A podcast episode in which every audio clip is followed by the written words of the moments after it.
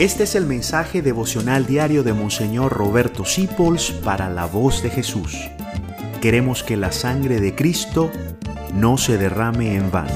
No hagas cualquier cosa, haz lo que Dios te pide. Y haz las cosas como Dios te pide que la hagas.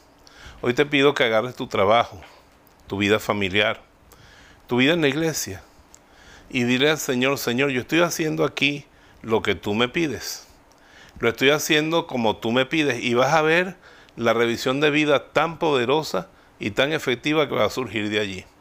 Porque cuando hacemos las cosas como le gusta a los demás, como nos lo piden los demás solamente, o como me gusta a mí, como lo pido yo, estamos muchas veces bien desorientados.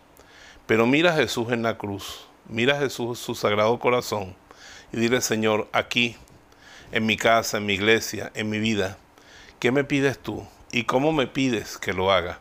Y verás cómo puedes entonces llamar a Jesús el Señor y el Maestro.